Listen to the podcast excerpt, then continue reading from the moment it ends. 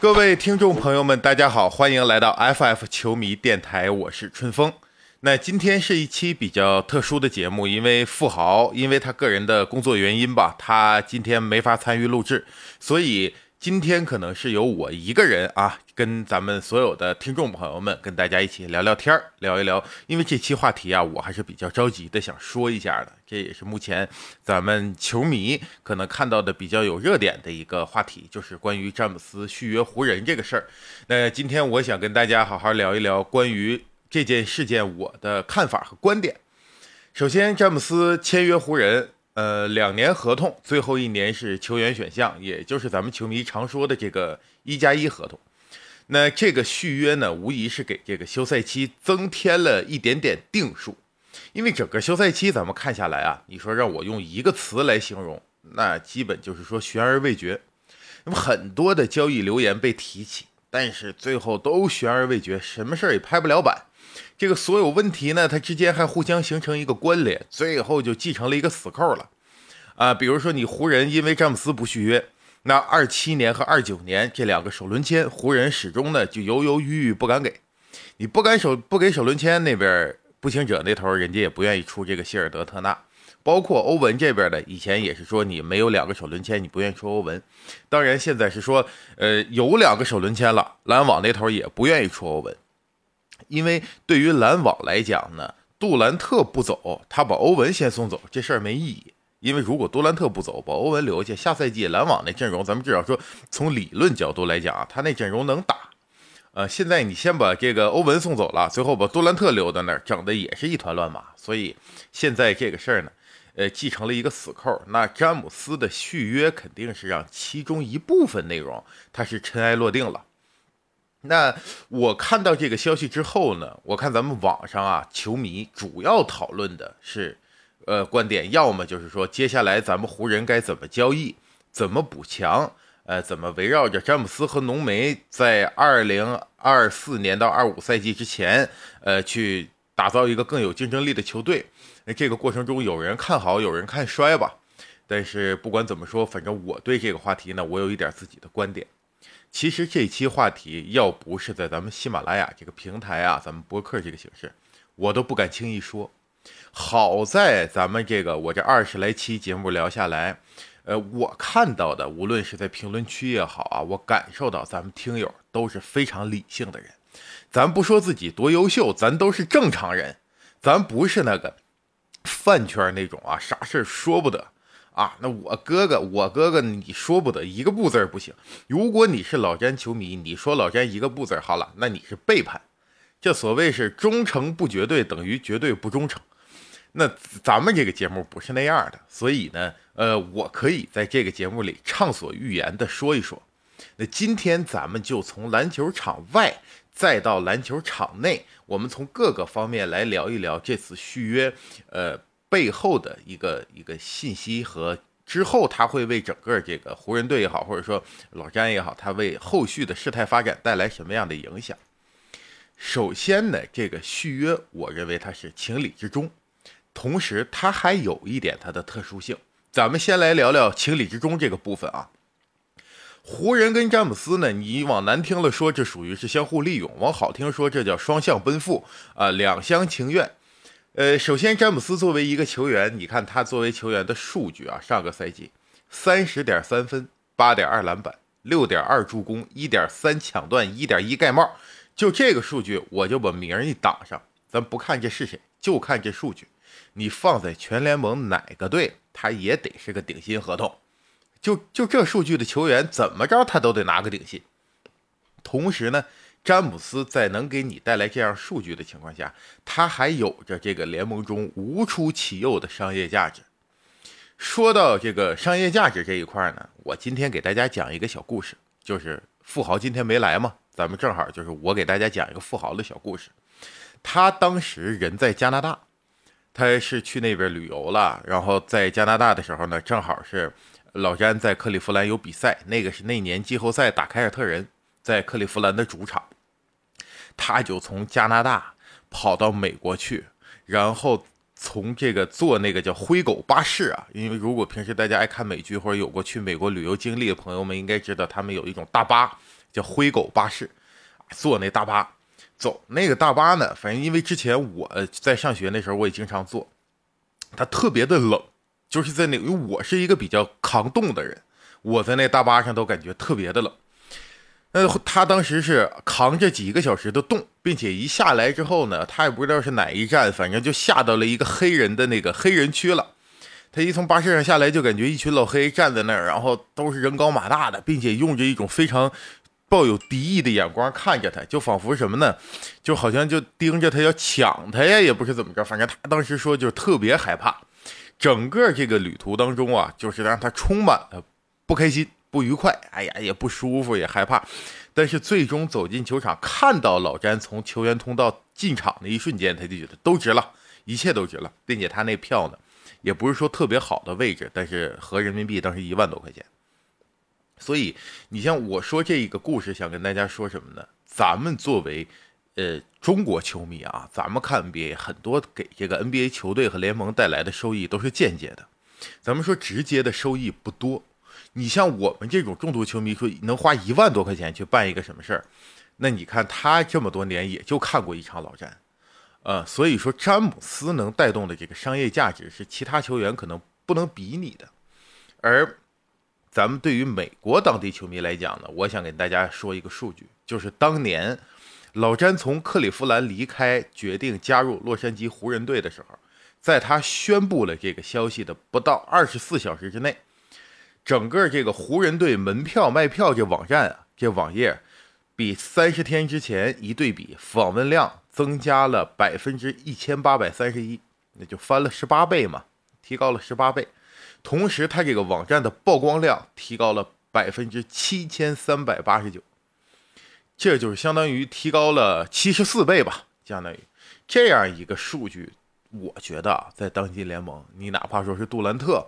也没有这样的商业上的影响力，所以对于湖人来讲呢，詹姆斯很显然是一个既能给你带来一个不错的数据，他本身就值得顶薪，同时还能给你带来这一个摇钱树一样的这么个效应，那湖人肯定是希望续约的。那咱这么一说，你就感觉詹姆斯在整个这个交易市场上香饽饽了吗？哪儿都想要，那詹姆斯好像就拥有了。呃，整个交易的主导权，他是更有利的那一方。但詹姆斯这次为什么续约了呢？其实咱们看老詹啊，他也没有选择。为什么我说老詹没有选择？因为他肯定也研究过，明年夏天整个这个 NBA 能够去接纳他的球队。比如说，他现在这合同两年九千多万，对吧？一年四千多万，甚至说随着如果联盟薪资帽提高，他甚至能可能达到五千万。那明年。也就是二三年夏天能够拿得出来四千万美金，拥有这样薪金空间的几个球队谁呀？火箭、活塞、步行者、马刺、掘金。你看，咱瞅瞅这几个球队，这薪金空间呢是能给他提供。可是，首先他们我觉得都不具备争冠的实力，其次他这个曝光度啊，呃，整个在联盟的流量的影响力，这几个队跟湖人也没法比。这明显是骑士的二零二三年呢，是不到三千万美元，并且骑士那头可能人家也说，因为有很多优质的年轻人，现在他们也不见得为了老詹，甚至说一个三十九岁的球员能来你这儿保底打一年这样一个情况，来赌上自己阵容的未来，比如说把年轻啊这些球员送走，来迎接老詹去去挑战一年总冠军，我觉得这可能性也不大，所以。对于詹姆斯来讲，他没有更好的下家，并且没有一个城市能像洛杉矶一样。洛杉矶作为全世界的娱乐中心呢，我们一说洛杉矶，第一个想到好莱坞，对吧？如果爱玩游戏朋友呢，跟我一样，可能对洛杉矶的了解很多是源自于 GTA 五那个游戏，那么那就是全世界娱乐和这种娱乐商业最繁荣的地方。所以詹姆斯。也要借助这个城市和这个俱乐部给他带来的曝光，所以他们两个呢是两相成就。而说了半天，最重要的一点呢，就是老詹，你看他嘴上怎么说，但是他有一个不争的事实，就是说他确实老了。如果是二十八岁的詹姆斯，他可能就毅然决然的去找一个现在有争冠实力的球队。或者说离争冠就是差那么一脚的球队，去到一个更好的球队，给自己的职业生涯再添一冠。而过去的詹姆斯确实也是一直这样做的。咱们看看，他首先去到热火嘛，拿了两个冠军，然后回到骑士拿一个，再来到湖人又拿一个。所以整个詹姆斯的职业生涯，他对于冠军和胜利的追逐，他是绝对理性的。就这个理性啊，甚至就会你再过度一点说，他就是有些冷酷嘛。这也是很多所有网上这个黑詹姆斯也好，或者说讨厌詹姆斯的人拿这个东西说事儿。但我觉得这个没什么可说的，因为呢，这个竞技体育啊，成王败寇，并且詹姆斯没有像杜兰特这样逼过宫，他都是合同到期我走了，我在这儿待着，我感觉不合适了，我还不能找下家吗？在整个规则合理合法的情况下，那这里就没有谁亏欠谁这一说了。詹姆斯渴望冠军，那你那个球队也渴望冠军，所以我们呢各自付出自己的能付出的东西。我詹姆斯付出自己职业生涯巅峰期中宝贵的四年的时间，而你球队你也得拿出来你的筹码，比如说浓眉吧，呃，湖人为了拿到浓眉，那他付出的这些东西这些筹码，你给詹姆斯配一个他可能争冠的阵容。对吧？任何一个伟大的球员，他拿到总冠军的时候，那阵容，咱们就说说没有第二个超级巨星，他也不能太拉胯。你总得配一个说得过去的阵容，对吧？最终呢，你球队和詹姆斯都能拿到一个自己想要的结果，就是这个总冠军，这是完全公平的，对吧？这是一场双赢的交易，大家都拿到了自己想要的那个结果。但这一次续约，我刚才提到了，说他在情理之中，他也有特殊性。我想说什么呢？詹姆斯这次续约的特殊性在于，他没有像过去一样去到一个能给自己再带来一个冠军的球队。很显然，其实这一个呃续约向外界传递出来的信号是什么？我认为詹姆斯的目标已经转变了，他已经在为自己职业生涯的收尾开始做准备了。也就是说，除了冠军以外。其他的因素对于老詹做决定，就是我到底续不续约，这个影响的比重越来越大了。因为老詹，咱们怎么说呢？他是老当益壮，对吧？这么多年来，你像三十六七、三十七八的人，我们没有见过说有人还还用这个目标去要求他，或者说他还能打出这样数据，并且球迷还不满意的。那老詹的这种老当益壮，他就给人了一种错觉，就是说他一直会站在联盟的制高点，他始终会是最好的那几个人之一。但是你再老当益壮，他也不可能违反这个人的生理的这个规则，对吧？他老了，他必然会有变化的。可是很少有球迷想过说，詹姆斯的职业生涯该怎么收尾，他该怎么退役。像老詹这样级别的球员，你找到一个什么样的机会，或者在什么样的情况下，我离开 NBA 这片球场才是众望所归的，才是皆大欢喜的？这一点其实想过的人不多。包括老詹，你看，如果以后随着他数据不断的下滑，啊，随着他越来越趋于平凡，不再是那个无所不能的超人，那个时候球队该怎么对待他？你说把詹姆斯顶薪签来放在这儿给你打一个角色球员，甚至说替补球员，好像也不是那么回事儿。那你说詹姆斯现在他像瓜哥一样，像这个霍华德一样啊，他去签一个老将底薪加盟一支球队，这很显然也不现实。詹姆斯这个级别的球员，他不可能以那样的形式来结束自己的职业生涯。那现在看来，詹姆斯怎么结束自己的这这个职业生涯最好呢？我认为布朗尼可能就是最佳答案了。老詹这个一加一的合同在二四到二五赛季，他有球员选项，这就给了老詹极高的自由度，也给了布朗尼更大的机会。因为布朗尼二四年的那个选秀的时候呢，他已经年满了，也就是说他可以参加选秀，最快布朗尼二四年选秀。咱们有一说一，就布朗尼现在我们所看到的这个比赛啊，他呈现出来的这个能力啊，他的天赋啊，他现在的球技，如果说他不是詹姆斯的儿子，他很有可能都不会选择篮球这条道路。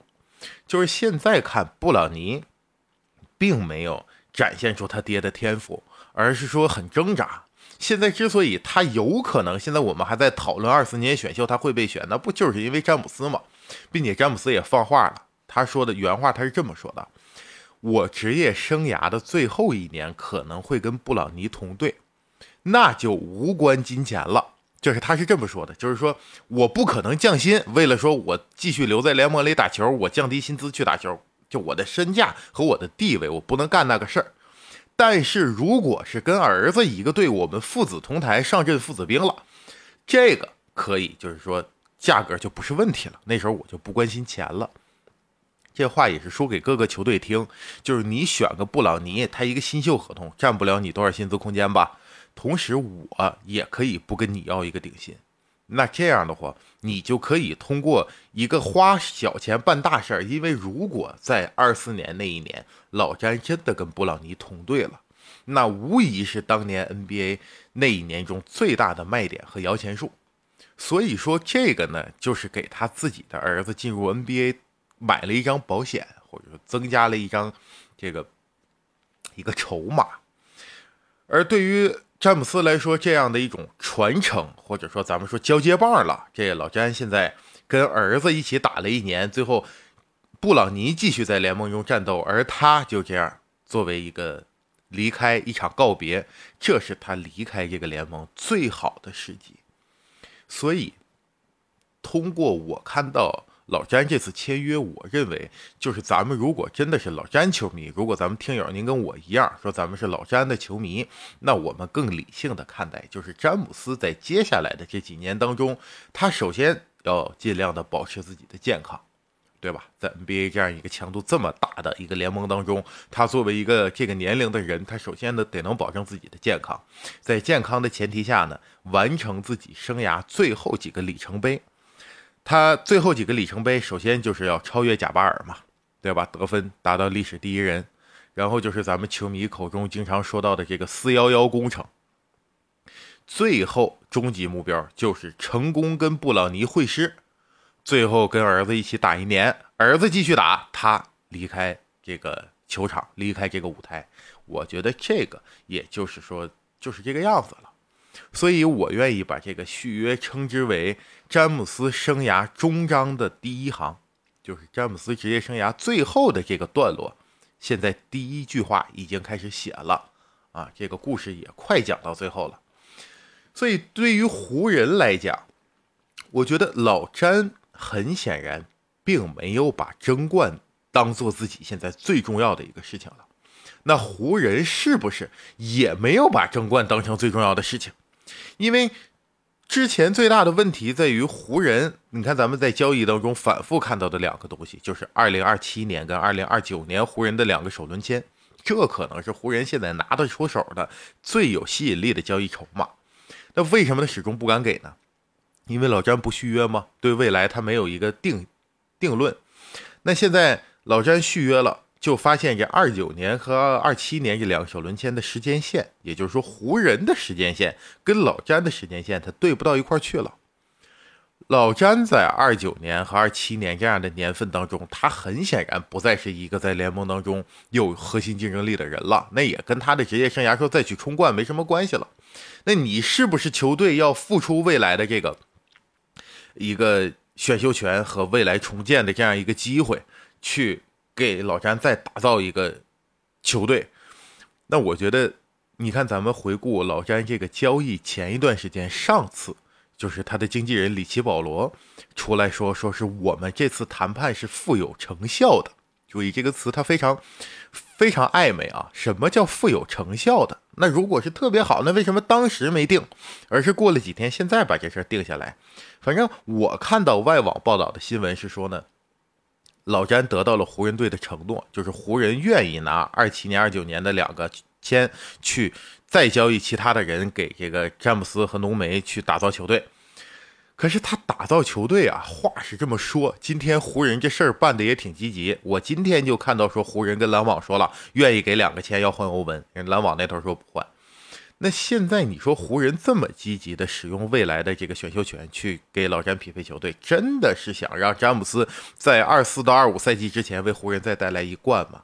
我觉得也不尽然，因为湖人即使不能争冠，他也得让自己看起来维持在争冠的那个行列当中，这样才能保持咱们球迷的关注度嘛。那你不能上来现在就说我已经摆烂了。啊，对吧？我俯冲了，詹姆斯明年也不上场了，AD 也不上场了，我们就奔着下一个状元签去，我奔着文班亚马去。那样的话，那肯定说你湖人怎么卖票啊，对吧？你怎么挣钱？至少再说了，对于一个 NBA 的球队来讲，打进季后赛是非常重要的一件事情，因为打进季后赛，你好歹说哪怕被横扫，那也是四场比赛，对吧？那要再打个二轮呢。所以说，从这些角度来讲，从商业的角度来讲，即使湖人不争冠。他还是得打造阵容，这一点呢，无论争不争冠，他这都得办这个事儿。那我现在的观点是说，湖人争不了冠，可能有一些网友和球迷啊，包括咱们听众朋友呢，对我这个观点，呃，看法不一样。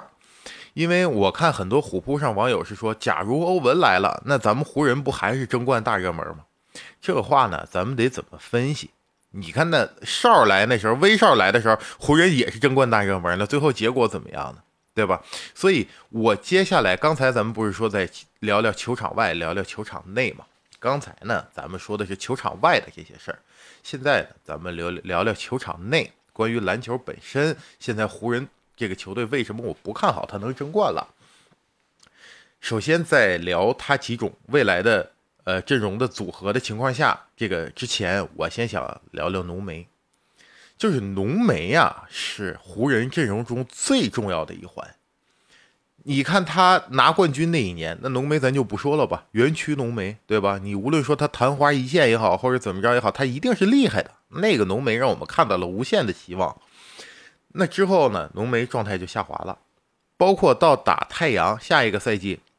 季后赛打太阳，其实浓眉在那个时候，那湖人如果球迷有印象，你看湖人当时有一个球，老詹在那背打克劳德，那已经是玩起来了，整个湖人的板凳席上气氛也是非常欢乐。但后来浓眉一伤，一下情况就不一样了，对吧？那浓眉现在这样的一个投射的低迷，我觉得只要浓眉的投射回不到一个。平均水准往上，就像他之前那样，百分之三十三、百分之三十五，大概是这样一个三分命中率，那啥都白扯。为什么呢？你没有投射，现在在湖人的这个阵容当中，你就只能打五。浓眉，你只要打五，他就还得受伤，这就是形成了一个一个规律了，对吧？因为你浓眉现在如果打四，你要是个空间型的还行。在有老詹的阵容情况下，我们纵观，无论是在热火还是在骑士，他夺冠的阵容，在詹姆斯的阵容当中，他只能允许一个内线没投射的存在。如果你浓眉现在也没投射，你还打四，好了，那湖人上双塔，对吧？那那行了，湖人双塔往里一杵，外头一个哨，再配一个霍顿塔克那样的三分命中率的，行了。老詹想，那这说好了一星四射，现在整成一射四星了。对吧？老詹一个人在外投，就他一个能投的，完里头四个给他抢，那这不闹呢吗？对吧？这东西，你你怎么看这个阵容也没法打。所以浓眉最重要的就是在下个赛季他的投射能不能回来。如果说浓眉的投射能回来，这样的话可以把它摆到四号位，咱们把五号位上放上一个像当年大麦基、像当年霍师傅那样的，对吧？在常规的时间内。能在里边跟对面的这些中锋去肉搏去顶，然后呢，浓眉可能相对他体重也可以减下来一些，同时他的这个对抗也变少一点，这样就把他受伤的风险给降到最低。浓眉就是这样，你偶尔用用他，他一定是好使的。玩命的时候，最后五分钟浓眉去打五，这一定顶事儿。包括他那协防能力，对吧？他防守面积这东西都在呢，他还是厉害的。但是你不能一劲儿用他，就是他这个工作量不能太大，工作量一大，他一定是受伤。那现在浓眉这个情况聊完，咱们我现在就一切都往理想的聊啊。假定下个赛季浓眉能回到当年在园区时候的那个状态和竞技水平，或者说接近那个竞技水平，那现在咱看看。湖人未来三种可能性：第一，湖人的阵容现在不变化，就还是这老哥仨三六零组合，就哨还在这打。那我觉得，因为哨啊，他很难有质变了。浓眉有可能说他这篮能投回来，对吧？随着他健康了，或者把他放在四号位，他压力小一点，工作量小一点，他状态能回暖。哨回暖可难，因为我前两天看了一个数据的网站分析，说下个赛季呢，就是他的有可能有大进步的球员。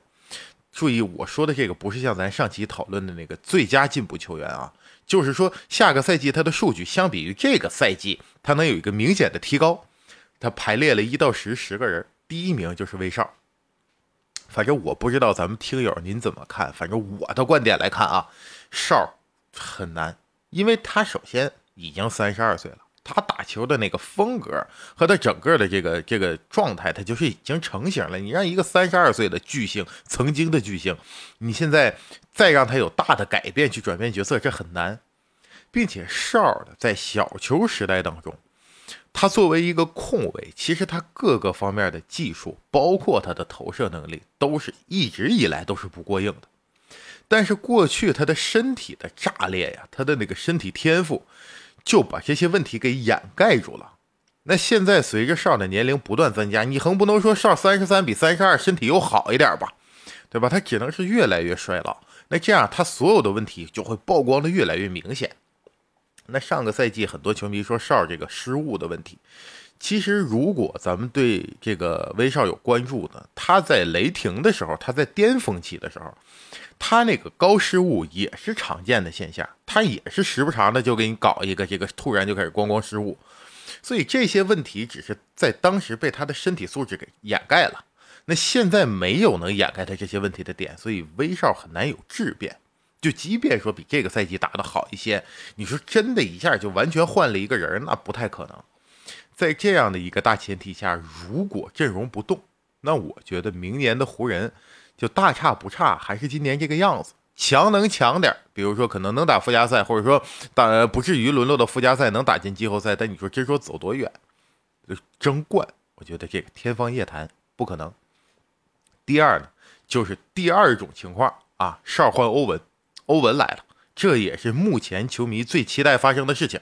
就如果欧文来了，欧文加老詹加浓眉，对吧？能不能给湖人呃再冲击一次总冠军？咱都不说拿下总冠军啊，冲击一次总冠军。包括因为欧文跟老詹拿过总冠军嘛，所以说这个这这个组合还是让人想象空间很大。但是我认为啊，欧文如果来了也解决不了问题，因为欧文如果。打控卫，你说老詹打三，浓眉打四或者五，你这个阵容最大的问题还是防守。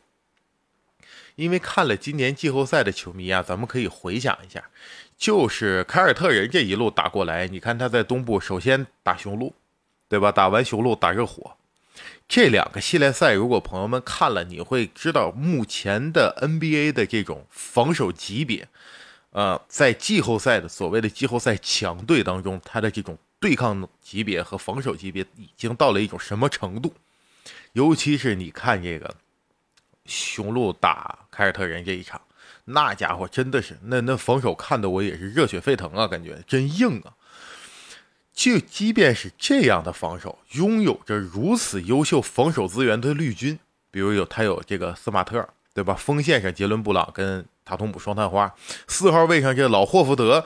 那防字母哥真有一手啊，对吧？这老霍福德展现了这个他的防守的能力。那里边还有一罗威呢，罗威呢什么身体素质？人站在篮筐底下，你底角投三分，他一步恨不得过去要把这球冒着。就这样一套阵容，你到最后打勇士怎么样了？不还是被打穿了吗？就是说，最后在勇士面前，凯尔特人这样级别的防守，你又又限制你阵容深度的问题。对吧？霍福德年龄的问题，罗威他那膝盖伤势的问题，都导致到最后你还是顾头顾不了尾，补东补不了西，到最后还是没过了勇士。那就就这样的防守现在都不行的情况下，你说欧文，咱们就说二号位上配上谁？里弗斯啊，老詹。四号位上有可能是这个杰克逊加布里埃尔，呃，约翰逊加布里埃尔。然后五号位上是浓眉，或者浓眉打四，五号位上去现在的这个中锋布莱恩特。那不管怎么说，我觉得这个阵容的防守都是一个很大的问题。而湖人，在打小阵容的时候，在跟人搏命的时候，他这个防守的最后一道防线，或者说我们防守的底气，说白了还是浓眉。就是因为有浓眉的存在，所以才让湖人的这个阵容，即便说老詹可能因为他现在年龄的问题啊，对吧？你已经看到了上个赛季他有的时候，如果他的进攻压力很大的情况下，他在防守端就不可能再投入像以前的那种精力，说满场来回飞奔。那在这样的一个情况下，浓眉就是湖人防守的最后一块遮羞布。就是我们 没有感觉说湖人的防守差成那样呢，说白了那时候还是浓眉在。你看浓眉要不在，情形一下就不一样。可是话又说回到浓眉这个受伤的问题，如果你在防守端让他担任那么重的任务，让他一个人为湖人全队擦屁股，那很显然浓眉又坚持不了多久，他大大概率还是要伤。所以这浓眉这一伤，那不完了吗？又进入咱上一个循环了。所以欧文就说来了，我也不认为欧文就真的能这个解决湖人现在就是能带着球队争冠。那最后就说到第三种情况了，就不是欧文来了，就是咱们一直在跟这个步行者对接嘛，就是说这个希尔德跟特纳来了。那希尔德跟特纳一来，希尔德跟特纳是什么呀？希尔德特纳肯定是功能性球员了，对吧？他不可能是你让希尔德单核带队，他不是这样的角色呀。那希尔德跟特纳作为功能性球员，老詹一定就成为了这个球队唯一的进攻的发动机了。那又成了一星四射了，给老詹身边配射手，拉开空间让老詹干。这个事儿，其实在之前我的观点当中，因为如果一直在听咱们节目的这个呃听友朋友们，应该也都知道我是老詹球迷啊。所以说，作为老詹球迷来讲，我一定是希望让老詹那么干的。对吧？谁都希望看到詹姆斯继续开山伐木，对吧？摧城拔寨，让他一个人在那咣咣抡，把这个球队再带到一个季后赛，带到总决赛去。可是，我其实之前我我如果相比让欧文来，我的甚至更希望是希尔德跟特纳来。我觉得这样呢，就让老詹打的又很舒服了嘛，因为你那个球队阵容就符合詹姆斯以前拿冠军时候那个样子，对吧？这个是我们熟悉的一个球队的一个样子。可是。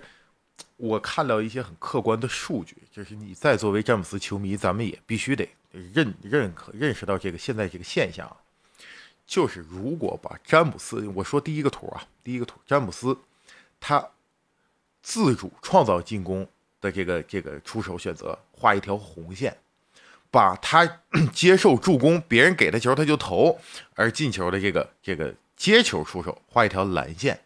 以前啊，他这红线是一直高于蓝线的，也就是詹姆斯一直是拿球干的那个，他是自己创造机会，为队友创造机会，很少说让队友为他创造机会。但是这两条线在二零到二一赛季它相交了，交叉了，然后呢，二一到二二赛季蓝线首次高于红线，也就是说，在这两年的詹姆斯越来越多的依赖于别人为他创造机会了。当然，你也可以说。说因为哨来了，哨是一个必须拿着球干的人，就是他俩总得有一个人打无球吧？那很显然，老詹打无球比哨打无球要合理，那他的投篮命中率也更，这是一方面。但是老詹呢，就是我再说下一个数据，大家你看咱们共同来分析分析啊，就是说詹姆斯现在呢，他的这个无论是单打，呃，就是自己突破得分的这个呃能力，以前这几个赛季，咱们说近四个赛季吧。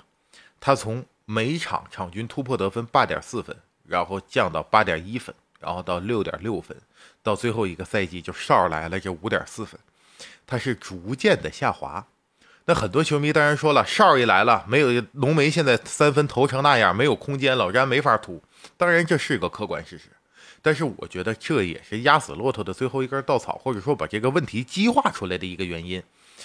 在哨没来的时候，八点四，八点一。六点六，就是詹姆斯也在缓步的下滑着，缓慢的下降，他这个单打突破的能力。咱们再说一个数据，就是詹姆斯单挑的这个硬解的能力。因为在季后赛的舞台上，有的时候你很多合理的球就不好使了，就像咱们之前咱说聊杜兰特似的，就他就得有点那个不合理的东西。你作为超级球星，比一般球星区别就在于你能在那种情况下站出来打那个不合理的东西。那詹姆斯。单挑场均得分，现在是三点二，四年前他这个分数啊是四分，呃，然后就是到三点七，啊，四年前不好意思，四年前是四点五分，然后到了四分，然后到三点七，最后是三点二，就是在球队没有办法，没有人能帮助你，你需要一 v 一去单挑的时候，这个能力，比赛的应接能力，随着詹姆斯年龄增大，他也是在不断下滑的。所以根据这两个数据来看呢，我就感觉，如果说现在希尔德和特纳来了，然后把詹姆斯放回控卫，让詹姆斯像他之前所熟悉的那样的比赛方式，让他一个人拿着球干，难了。就是这个，咱们经常得说说是为什么老詹现在他可能不回防了，或者说他进攻的，咱们老有句老话讲叫“好钢用在刀刃上”。那你说这句话它背后有个逻辑是什么呢？就是你好钢还是少吗？那如果我要都是好钢，我好我不差好钢，我整个一把大刀我都拿好钢打他不好吗？对吧？那还是钢不够用了。就是老詹现在你让他攻，他可能就有点顾不过来防。那你让他防守的清洁资源的攻谁攻啊？对吧？更没人了，所以这就有点就得用到刀刃上了。所以你说，如果让老詹自己干，不给他配备一台说在常规时间内能够给他分担进攻压力的这么一台发动机，就让老老詹作为唯一一个发动机，我觉得难度也很大。并且上个赛季呢，呃，看球的朋友们应该看过。有很多那种扣篮也好，或者上篮也好，搁在以前老詹那是手拿把攥的，那真是一启动进去，那就跟坦克一样，当一下那球就有了，对吧？但上赛季有很多那样手拿把攥的球呢，就没搁进去，那就是老詹累呀，他最后上那一下腿上也没劲儿了，身体也没劲儿了，对吧？他还是有一个明显的变化的，跟年轻的时候。所以综上所述，就是三种可能性：第一个阵容不动，第二个是威少换欧文。第三个是威少换希尔德和特纳，无论怎么换，反正我的观点里，我觉得这个湖人队去争冠难度都太大了。所以作为球迷呢，咱们既然说湖人去争冠已经不太现实了，那下赛季咱们总归还是得有点期待的吧？那我们看什么呢？对吧？明知道这球队又拿不了冠军，我们看什么呢？第一，如果是就是说老詹球迷，我们最值得期待的一个事件就是老詹超越贾巴尔嘛。对吧？这可能是下赛季作为詹姆斯球迷最期待的事儿。那我也给大家梳理一下啊，这这也不是我梳理的，我只是转述一下，就是在 ESPN 的预测下最有可能发生的那么几场比赛这个时段，就是说老詹超越贾巴尔呢，最可能发生在呃来年的一月二十九号到二月十六号这几场比赛当中。那这几场比赛的场次如下：首先是二十九号打凯尔特人。三十一号打篮网，呃，然后一号打尼克斯，三号打步行者，我就不一一赘述了吧。那我只是说，可能大家最期待它在哪天发生呢？第一个是一月二十九号的凯尔特人，这是客场客场迎战，客场迎战凯尔特人。那波士顿对吧？作为绿色地狱这么样一个球馆，又是黄绿大战，这么有话题度的一个一个地方，这么一个两个球队之间。如果詹姆斯能在这儿超越贾巴尔，这个话题度肯定是很高的。那再下一个呢，就是来年二月一号在客场迎战尼克斯，麦迪逊花园广场作为 NBA 作为篮球迷心中的这么一个圣地。如果詹姆斯能在尼克斯这个主场拿下自己生涯超越贾巴尔的这么一个里程碑，这也绝对是一个极有关注度的。那在接下来的二月八号和二月十号。呃，和二月十六号，湖人会在主场迎战雷霆、雄鹿和鹈鹕。我觉得这个时候拿呢也不错。呃，因为自己的主场嘛，作为现在湖人球员，他能在呃洛杉矶拿下这样一个荣耀，并且是超越贾巴尔，因为作为一个湖人的历史名宿，对吧？所以能在湖人的主场拿下，我觉得这个也是非常值得期待的。那再往下，最差最差可能就是二月十二号，说是打勇士。因为詹姆斯跟库里啊，这也是有话题度的，对吧？呃，包括跟勇士这么多年的这个恩恩怨怨吧。所以，如果在客场迎战勇士，能在金州的主场拿下这样一个里程碑，也是不错。剩下的一些可能关注度呢，那些比赛就会低一些了。所以，来年我觉得我们最大的期待，我作为老詹的球迷，我先说我的期待，就是詹姆斯能够健健康康，然后呢，能够超越贾巴尔。最好最好还是能在一个有话题度的，哎，有点说法的那么一场比赛超越贾巴尔。呃，这基本就是我的观点了。而我想说，所有的大事件啊，在历史上你认为很很重要的事件，在最开始的时候，人们可能都没有意识到这个事儿就这么已经开始了，就是他的哪个开始总是不吭声不念气儿的。那詹姆斯退役对于整个篮球界来讲，或者说我们这个年龄这一代球迷，无论你喜欢他还是你讨厌他，那都是一个大的事件。而我觉得这个事情现在就已经开始了。这一次续约，在我的概念里，就是詹姆斯生涯终章的第一行，而。可能对于我以上的这些观点，有些球迷朋友们呢同意，有些不同意，还是啊，希望大家能够在评论区留下你宝贵的想法和观点，咱们一起来交流。今天关于老詹续约以及续约之后湖人队的走向和未来整个詹姆斯的生涯规划，那以上就是我想说的内容。今天就跟大家聊到这里了，感谢各位的收听，也期待着你们的留言，咱们下期节目不见不散。